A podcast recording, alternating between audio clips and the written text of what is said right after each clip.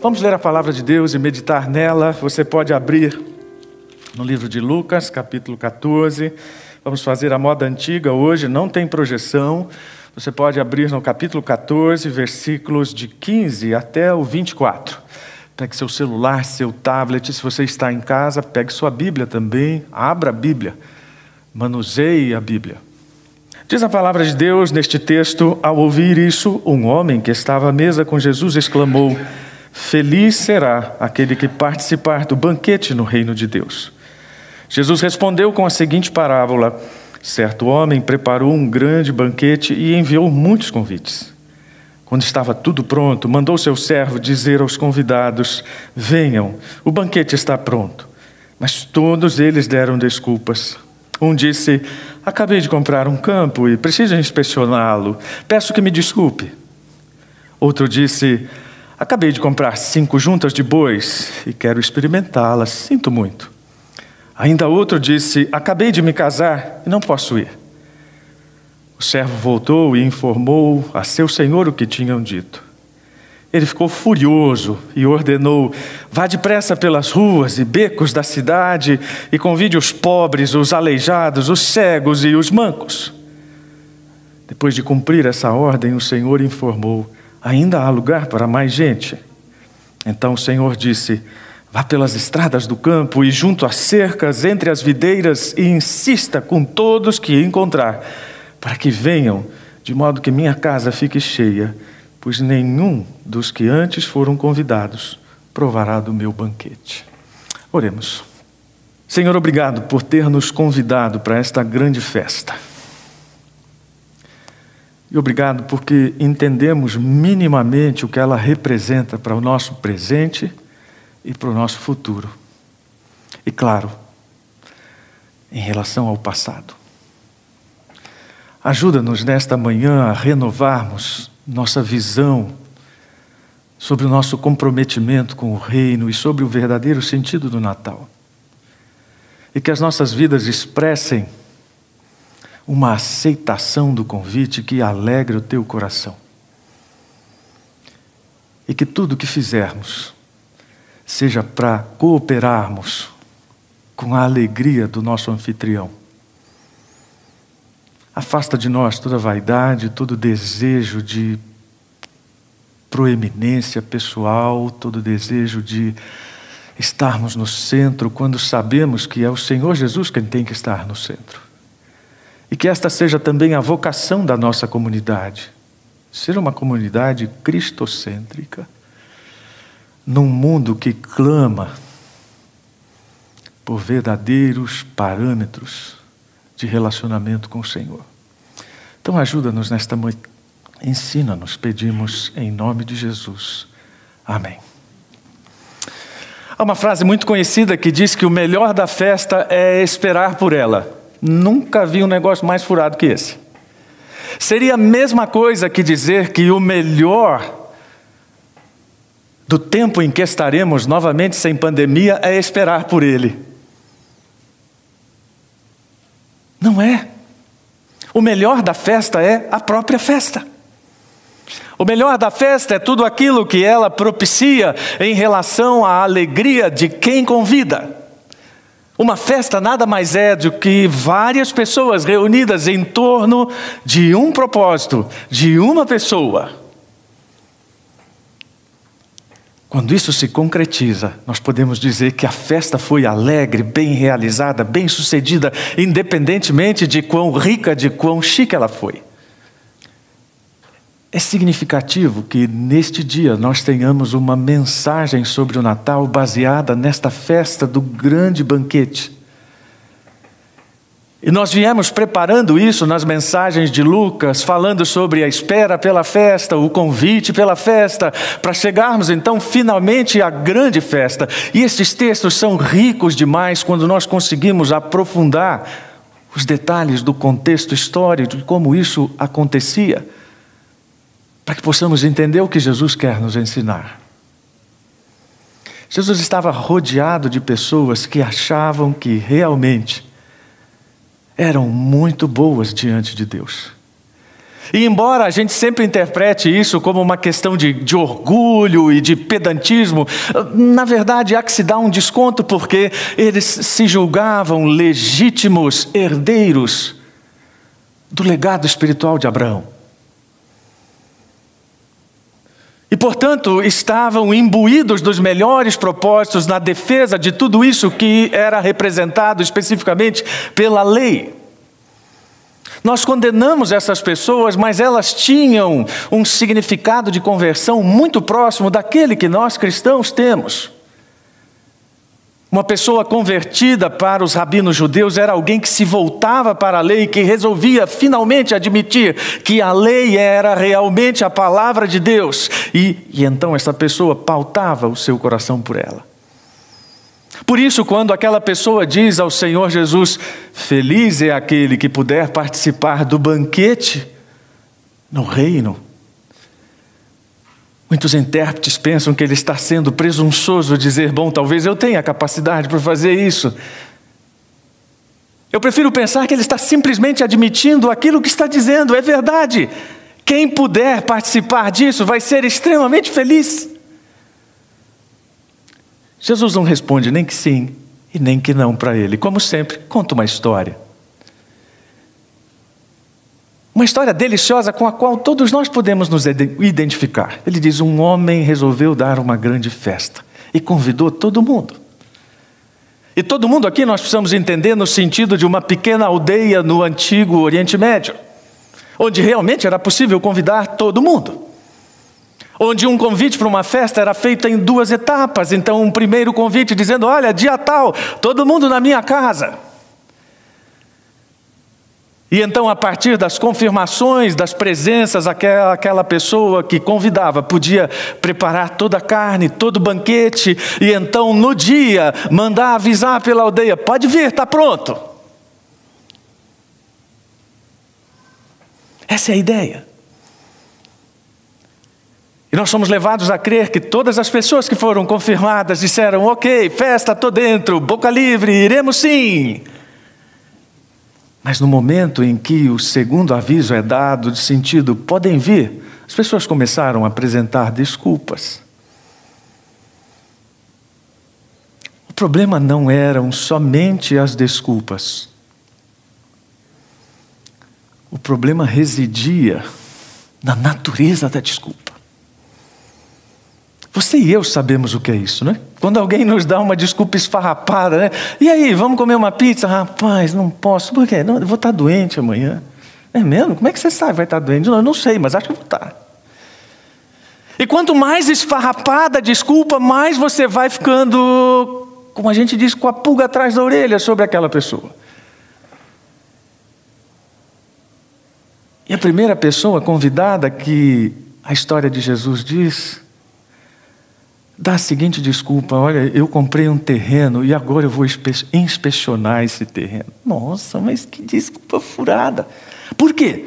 Porque naquela época, assim como hoje, ninguém jamais compraria uma propriedade primeiro para depois inspecioná-la, ainda mais numa área com tanto deserto e com tantos lugares que não eram simplesmente utilizáveis para o plantio. Então as áreas não eram grandes, mas eram conhecidas por todas as pessoas. Então, quando alguém se propunha a comprar uma terra, analisava e, e, muito todas as características daquele lugar. Se a chuva de inverno caía sobre a terra, o que era fundamental para o plantio. Portanto, não é concebível dentro daquela cultura que isso aconteça. Seria o mesmo a dizer hoje que, olha, comprei uma empresa, agora vou ver lá como é que está a saúde da empresa. Ninguém em sã consciência faz isso. Mas a segunda desculpa é tão esfarrapada quanto a primeira. Porque a pessoa diz: comprei uma junta de bois e agora eu preciso testá-la.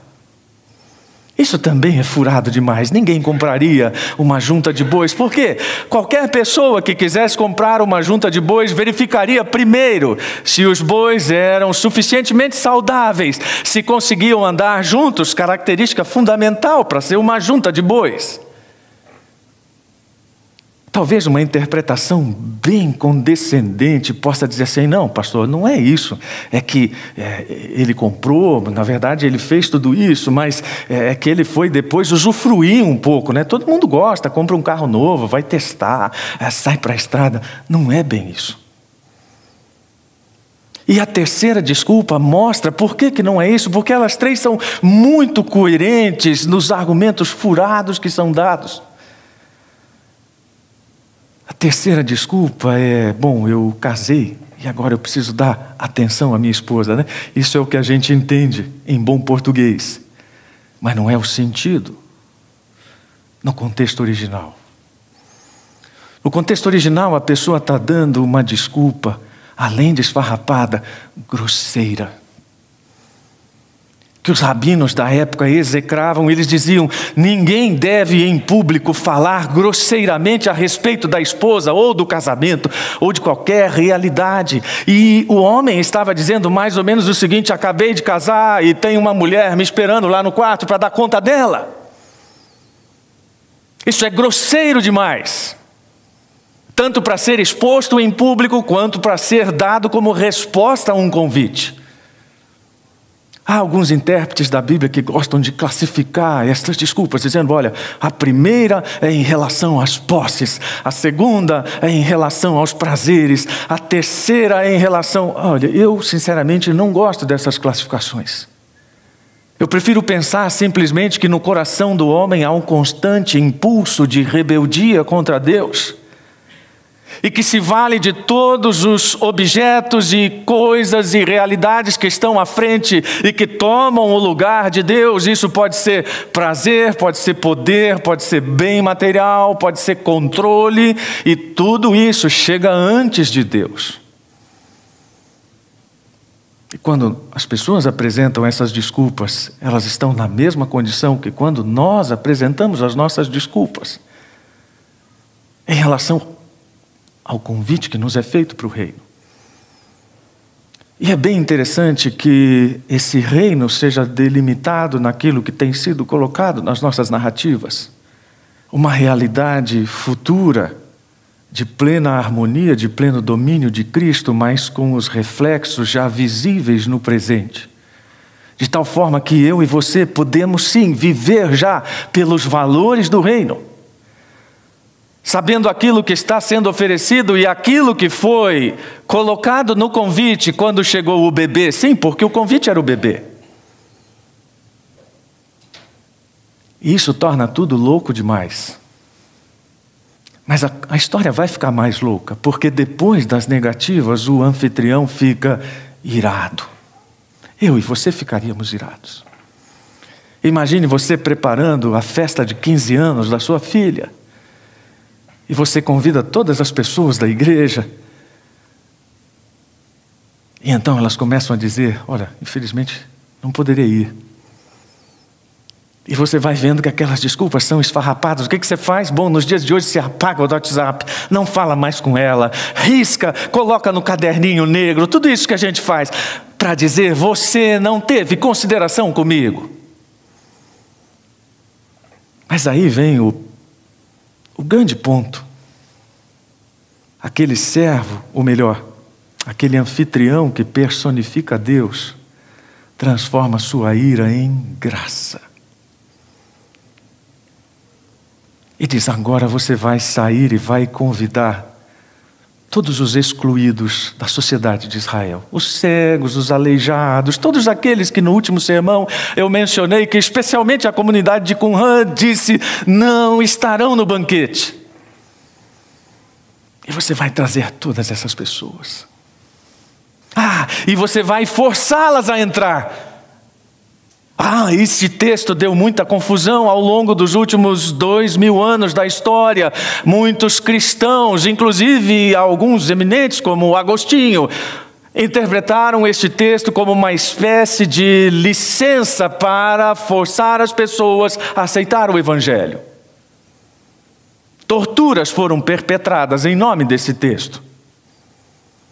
Quando, na verdade, tudo queria que Jesus, ou melhor, tudo que Jesus queria expressar, é que essas pessoas indignas, os aleijados, os cegos, os coxos, deveriam ser persuadidas de que estavam realmente sendo convidadas.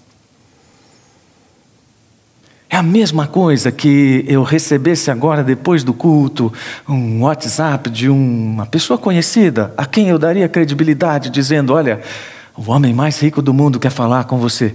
Comigo? Com certeza, deve ser engano. Não, é verdade. Ele está te esperando lá no Grand Hyatt às 14 horas hoje. Grand Hyatt, eu lá, com o homem mais rico do mundo. Não vou, isso é pegadinha. E a pessoa teria que dizer: rapaz, é sério, você não confia em mim? Confio, então. É sério que eu estou te falando. Essa ideia, percebem quanta diferença entre pegar um sujeito pelo pescoço e dizer você vai entrar e simplesmente insistir com alguém para dizer você é digno de entrar. Porque essa dignidade não é sua, é de quem convida. Essa é a grande questão em relação à festa. A dignidade não é nossa, é do anfitrião. E então aquilo é feito, o servo faz aquilo, o servo que personifica Cristo. Mas então ele diz: ainda há lugares. No Oriente Médio Antigo, as festas só começavam quando todos os lugares estivessem preenchidos. E ele diz: bom, então agora você vai mais longe. Você vai sair do âmbito da vila, você vai para os caminhos, lá para as plantações, e você vai pegar todas aquelas pessoas que não são da nossa pátria, que não são da, do nosso sangue, e você vai trazê-las também, para que todos comam. Isso é completamente sem sentido para nós, porque nós estamos envolvidos de tal forma num sistema meritocrático que Nada que fuja do mérito é compreensível para nós. Não estou com isso dizendo também que você deve agora celebrar sua ceia de Natal e convidar todas as pessoas que você encontrar na rua. Não é esse o sentido. Essa é uma história de Jesus para dizer o seguinte: há um convite para um banquete eterno, no qual fomos convidados. E a nossa resposta de vida define a nossa participação futura nisso. Isso é graça colocada à nossa disposição. Toda vez que nós pensamos em graça, nós lembramos apenas de um conceito teológico aprendido na EBD em algum momento da nossa vida que dizia: graça é o favor imerecido de Deus. Não, graça é uma força operante, é o favor também. Mas é uma força operante libertadora, restauradora, que é o que está sendo oferecida nesta festa. E que só é compreensível pela cruz. E por que, que só é compreensível pela cruz?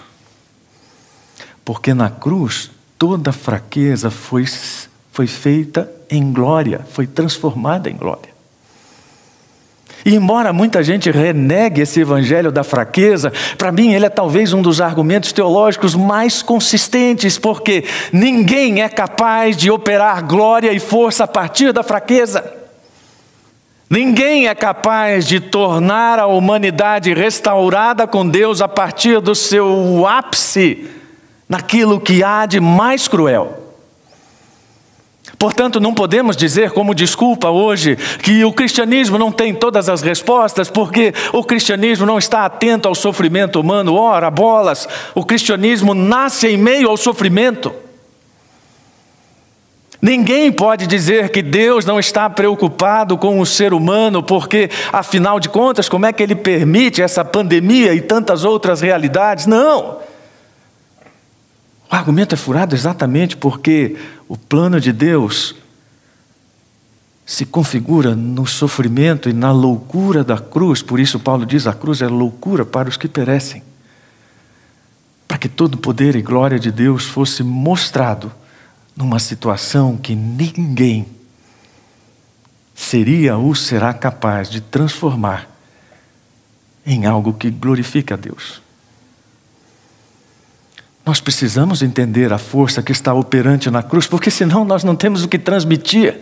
As nossas tentativas hoje em dia de fazer o evangelho politicamente correto desgastam a mensagem, na verdade, desfiguram a mensagem. E em tempos de pluralismo, não precisamos ter a menor vergonha de dizer que nós pregamos a salvação por Cristo exclusivamente, e é nosso direito crer nisso. Não é nosso direito impor isso. Mas se nós não temos essa convicção, vamos falar do quê? Vamos falar o que as pessoas querem ouvir? Vamos arredondar o Evangelho para que ele seja simpático à sociedade dos nossos dias? Certamente que não. Mas é o que acontece nos nossos dias. E prova de que nós não estamos preocupados realmente com esse convite é que uma agência missionária, nessa semana que passou, anunciou que menos de 1% dos cristãos de todo o mundo estão envolvidos com missões transculturais. Isso na prática significa dizer que 99% dos cristãos de todo o mundo estão dizendo o seguinte: que se percam. É, eu não gostaria que a comunidade batista de Moema estivesse entre esses 99%. Mesmo porque, se nós não tivermos visão do convite que estamos recebendo e de quais são as consequências imediatas e futuras dele, estamos fazendo o que aqui? Hoje é um culto emblemático para CB Moema, um culto que prefigura um tempo novo e não é um tempo novo só pelas razões que depois o pastor André e o pastor Felipe vão expor aqui, mas é um tempo novo por causa de um envolvimento com isso que o Senhor Jesus está fazendo. E de uma visão que todos nós precisamos ter para que as reações aos convites sejam favoráveis e possam dizer: estamos engajados com isso, queremos isso, não somos dignos, mas agradecemos por isso. E então Jesus diz no final que nenhum dos que antes foram convidados e rejeitaram provará do meu banquete. Deus tem o direito de exigir a justa reparação das ofensas que foram feitas a Ele. Quando nós falamos em ira de Deus, nós normalmente a entendemos como algo humano, vingativo. Não, a ira de Deus é a justa e devida reparação da injustiça cometida contra ele. Não é raivosa, não é vingativa, mas é justa. E assim termina a história. O convite está feito para nós. Provavelmente muitos de nós já o aceitamos. Estaremos reunidos numa grande festa. Para quê? Para nossa alegria no momento? Não. Para que nós nos preocupemos com todos aqueles que Deus está convidando para a festa, mas com os quais nós não estamos preocupados. E a pandemia acentuou isso. Eu preciso cuidar da minha saúde, da minha família, preciso preservar aquilo que é meu. Mas os outros convidados continuam clamando pela nossa atenção como pessoas, como igreja de Cristo. O mundo continua clamando pela nossa visão para enxergar aquilo que pode ser feito no anúncio desse convite.